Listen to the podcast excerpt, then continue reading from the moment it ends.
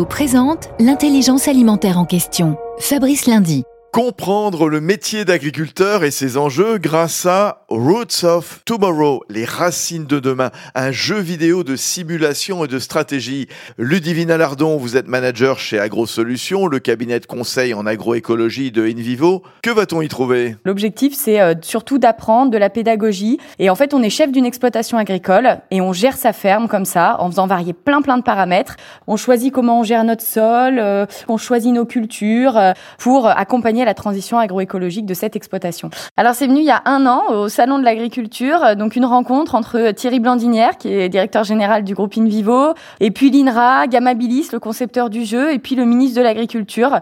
L'objectif avec AgroSolutions, c'est qu'on travaille vraiment sur le contenu du jeu, on valide un peu toutes les hypothèses pour que ce soit le plus vrai possible. Merci Ludivine Alardon.